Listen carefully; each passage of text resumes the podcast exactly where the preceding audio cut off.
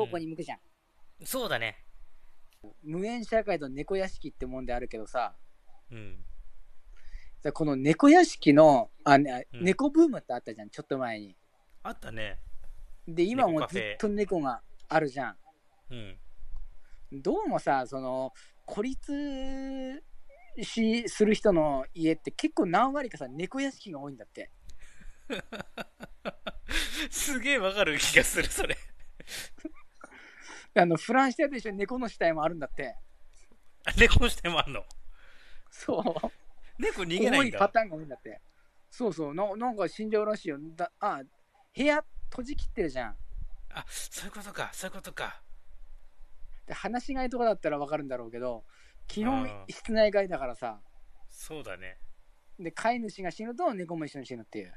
ああ、なるほどね。いや、で、どうもこれね、中国でもそうらしくて、うん。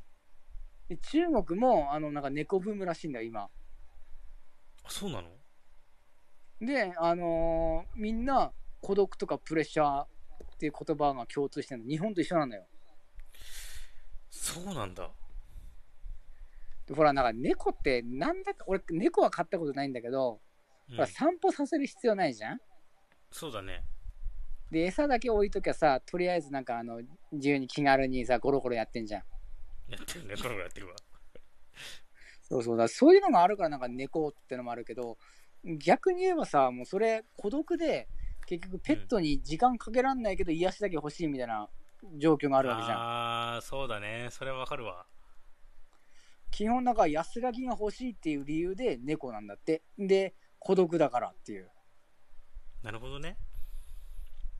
で、これ逆にさ、犬派ってさ、うん。あの孤立とは無縁な気がするんだよね。うんうんうん俺昔犬飼ってたんだけど、うんうん。ほら、犬ってさ、散歩させなきゃいけないじゃん。うん。うん、手間かかるな。そうそう。で、散歩してると、結構話しかけられるんだよね。可愛い犬ですね、みたいな。うん。経験あります。同じ犬好きと会話になったりとかさ。うん。で、犬、愛犬家のなんかイベントかなんかもあんじゃん。うん。でそういうのもあるしさ、ほら、犬って太古の昔から人間と共に冒険してきたじゃん。そうだね。らどこにでも連れてけんじゃん。そうだね。タフだしな。そうそうそうそう。だから結局、その犬飼うとなると、どうしても社会性っていうのを持たざるを得なくなるんだよね。ああ、なるほどね。飼い主側の方がね。そうそう。ね、前、犬飼ったでしょ？今も飼ってるよ。今もいる武蔵。いるいる、武蔵。ああ、よく覚えてんね。あそうそう、覚えてる覚えてる。あの、めっちゃ人懐っこい。そうそう、ポメラニアン。そうそうそうそう。あ、まだ生きてる？あ、よかったよかった。あよかったよかったそうそうそう。今もおじいちゃんだけど。そう、まだおじいちゃんで今、あの、身体障害者にななっちゃったけど、うんうんうん。そうそう、足、足片足切っちゃって、あ、マジか。そう、がん、がんになななっちゃってね。うんうん。そうそうそう、片足なくなっちゃったけど、今、超元気だよ。あ、そっかそっか。あ、よかったよかった。でも元気なら。もう、おじいちゃんで片足ないけど、死ぬほど元気だよ。そっかそっか。めっちゃ可愛い犬だったよな。本当にあい。つね、まあ、ありがとう。うちのアイドルだから。うん。あ、聖太郎さん。うちも犬います。そうそうそうそう。あいあれですよね。やっぱ犬飼うってなると、どうしてもさ、なんか、散歩するだけで勝手に社会性ってついてくるよね。ついてくるね、やっぱり話しかけられたりするし、うん。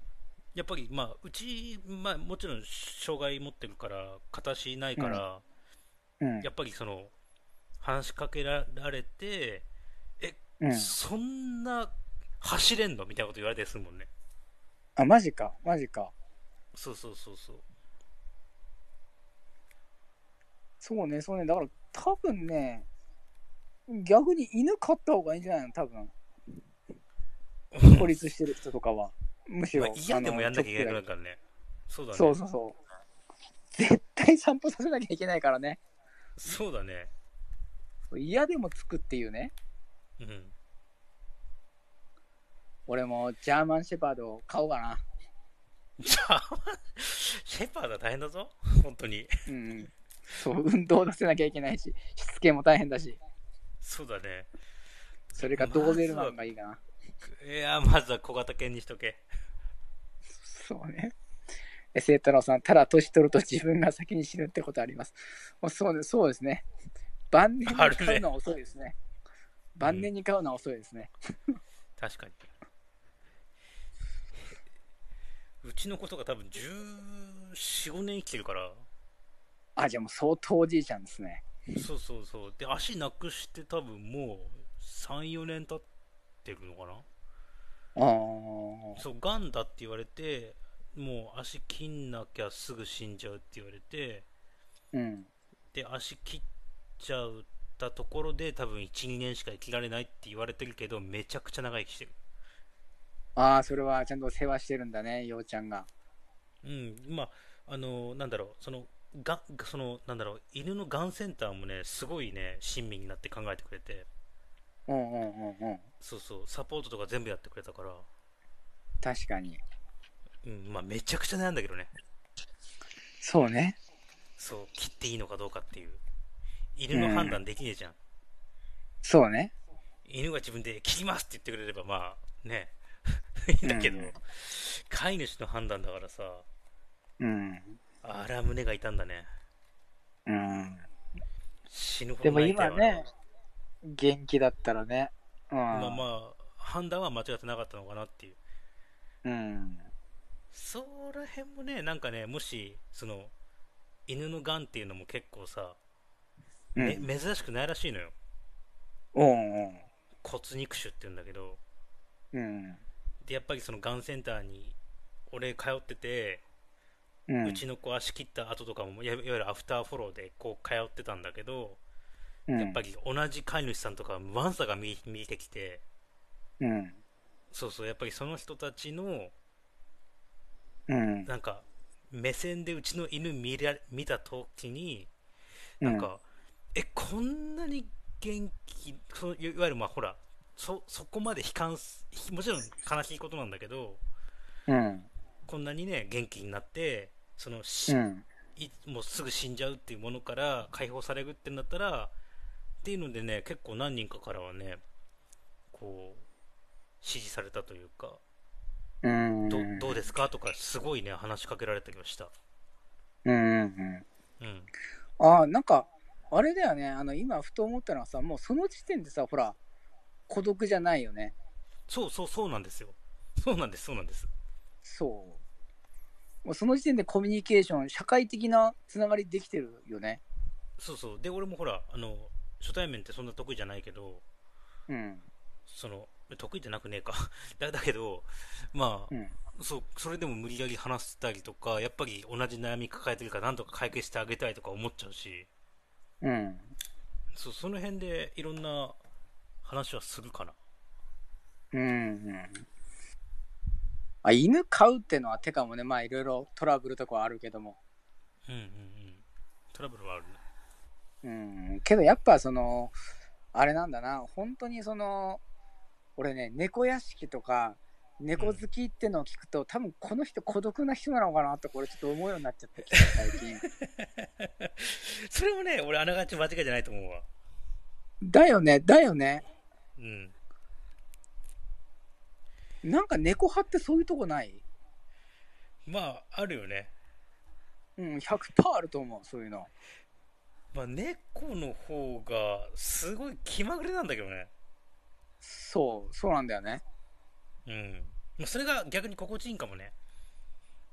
うん、なんか言うね。なんかそういうこびないところがいいみたいな。ね。犬はひたすらもう、ご主人だから。そうね。俺犬の方が好きだからな。俺もまあ今飼ってるからこそ犬派なんだけど。うん。でも猫もうちめっちゃいたからね。実家の、実家に住んでた時とか。猫屋敷だったんか。猫屋敷だったね。なん、あ、もう、何匹孤立、孤立。こいつ。ただね、うちのじいちゃんばあちゃんが猫好きだったから、うんまあ、孤立はして、孤立はしてなかった。あ、そっかそっか。あ普通の猫屋敷だね。普通の猫屋敷がね、10匹くらいだから。それ相当だな。それ相当だな。そうそうそう、子供産んでそいつらも全部育てたみたいな。おおおおおでさすすがに広いからね、ようちゃんちの実家。まあ農家だからねうん。そうそうそうそうあ、そうだよ、そこでさ、そんな、本題だけどさ、本題っつうかうん。もうずっと本題なんだけど、その、うん。孤独の解消ってなるとさ、うん。やっぱあれだよね、まず、ネットである程度コミュニティを作っていくっていうのは一つの手じゃん？でだね。けど、それが、その、オフラインで、うん。今でどんだけそのオフラインを侵食できるかなんだよね。オンラインに対して。がオフラインをどこまで侵食できるか。ああ前もちょっと話したよそれね。そうそう。うんオンラインのつながりをどんだけオフラインにペイできるか。あの、ハンターハンターっていうとこのグリードアイランドのカードをどうやって現実に持っていくかだよ。クリアせずともそうだねそうだねそうそうそう。大事だと思いますやっぱコミュニケーション取ることだよね、周りと。そうだねだからまあいつかねいつかこのニュートラルのこのディスコードの中のメンバー皆さんとね一回オフ会ってしてみたいなと僕は思ってますよそうですね。絶対必要だと思うね。うんもう孤独死を避けるためにけ。ど 孤独死を避けるために そうそうそうもうぜひともねやっぱりね話聞いてもらってるわけもありますしうん。ねみんなで何か創作ことも創作とかもしてるわけだしさ、そうね。うん、そういう環境絶対必要だよ。やっぱり。うんで、あ今イギリスとかでね、なんか孤独担当の大臣とかできたりとするもんね。そんなのあんの？そう、孤独担当省みたいなのがあって。イギリスだとそうそう。そうそう、今そういうのが出てきてるんだよね。だからもう、むしろ海外とかもすげえやばいらしいからさ。省そうなんだあ、孤独担当国務大臣。えー、生太郎さん、みんなで同じマンションに住むとかで誘う。あ、それ多分一番楽ですね。あの、めっちゃ面白そうそれ。うんどっか適当なとこ借りてさ、うん。不動産屋いたらいいね、で中に。みんなで住めるアパート。うん、そうそうそうそあれ？なんかディスコードでさ小次郎さんがなんか言ってなかったっけ、う。な、言ってたっけ？っぽいことそれっぽいこと言ってなかったっけ？なんかみんなで一部屋借りるみたいななんだっけ？そんなこと言ってなかったっけ？いや、ああ、うん、うん覚えてね。言ってたかな。あ、なんかそれあれか。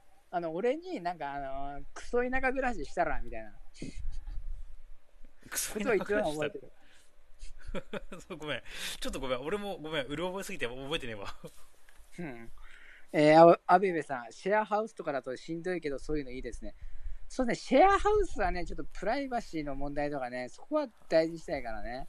そうだ一番ね安上がりっちゃ安上がりなんだろうけどね、シェアハウスが。うん、でもずっと四六時中顔合わすっていうよりかは、ね同じマンションにに住んで。うん、会えるそうそうそうフラッと決めた時に会えるっていうの方がいいかもしれないな寮みたいなのがあるといいかもね。うんなんかそういう施設を建てても面白いよね もう作っちゃう。そうね。なんか安いとこに金稼いでね。できたら面白いかもね。だからまあそれ言っちゃうとなんかそのなんだろう。グループホームの 若者版みたいな感じかもしれないけど、あそうそうそう。その、それで思ったんだけどさ、その、うん。シルバー人材センターってあんじゃん。今、あのー、アベベさんも若者版の老人ホームみたいなの欲しいなって言うけどさ、あまさにあまさにそんな同じことだけど、うんうん、あの、ほら、シルバー人材センターってあるじゃん。あるあるあれさ、俺、見るたびに思うんだけどさ、あれってさ、うん若者にこそ必要じゃねって。あいいよねそれねいやあれさ、なんか、シルバー人材の人たちのさ、仕事ぶり見てるさ、まあ、こう言っちゃなんだけど、楽そうだよね。本当に。そうですねだってさ、その、ほとんどさ、なんか人がいねえようなさ、駐輪場でさ、日がない一日過ごしてたりとかさ、まあ公園の管理とかな。そうそう、あとなんかあの、車に乗ってさ、あの、近所パトロールとかさ、そうだね。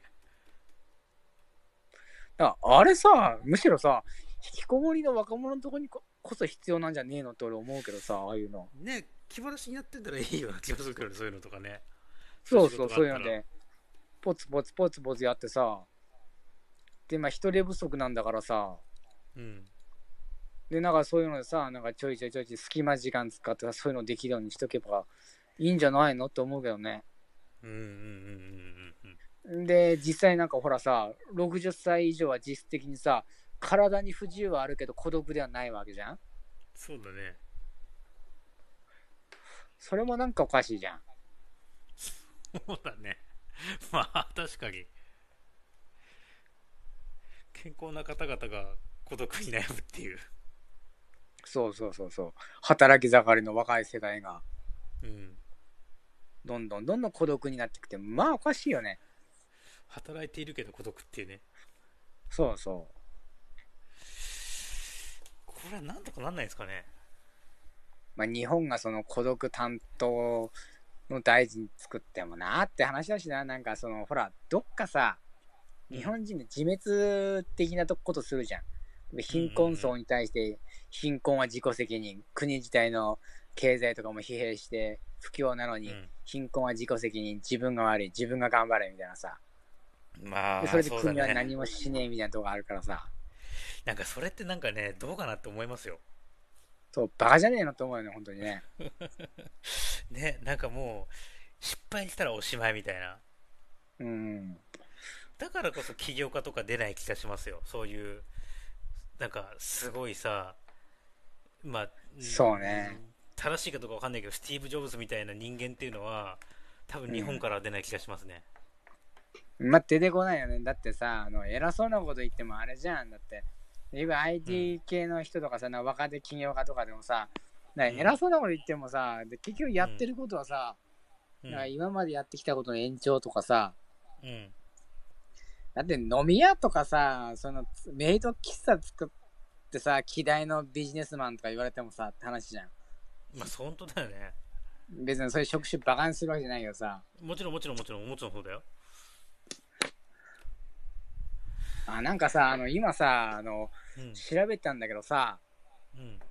なんか今海外で孤独対策でさ、男たちの小屋ってのがあるんだって、オーストラリア発祥で。うんうんなんか共同のなんか作業所みたいなのがあって、うん。そこでみんなでなんか物作って、それを売ったりして、その収益で運営したりするみたいな、なんか面白いのがあるんだって。へえそれなんかいろんな、リタイアした男女が集まってみたいなさ。うん。うん。そういう仕組みとか面白いかもね。それ面白そうだね。なんか木製のサラダボールとか、なんか陶器とか作ってそれを売ったりしてんだって。うんうんうんうんそういうのあると面白いかもね。そうだねそれはめちゃくちゃ面白いななんか地域のコミュニティセンターとか安いからね。ああなるほどねあ、なんかあれね、JR の何か、そのあったなんかクラブでなんか趣味のクラブ。JR の趣味のクラブ？そう、なんか JR で50代以上だけが入れる趣味のクラブみたいなのがあるのよ。おおあ、大人の休日クラブだ。あ聞いたことあるなそれなんかななんかあるよねなん。俺見たことある、なんかその部屋。そうなの？部屋とかあんの？そうそう、なんか駅になんかね、すごいね、こう怪しい、なんかあのデビル様なソウルハッカーズが出てきそうな扉があっデビルて、サバナあおその中に入ると、うん、なんかね、あの、いろいろみんな好きな趣味とかでさ、ーうんうんへやったりとかするコミュニケーションルームがあるんだって。えそれ若者にこそ必要なんじゃねえのって。うん与えていいと思うわ50代って区切んなくてそうそうそう。なんか若者向けのさ、その大人の休日クラブ、あ青年の休日クラブ的なの欲しいよね。あ欲しいねそこでマジック・ザ・ギャザリングみたいな カード屋さんじゃんそうね、カード屋さんだね。あまずはネットでそういう作るのもいいかもね。そうだね青年の休日クラブ的なの。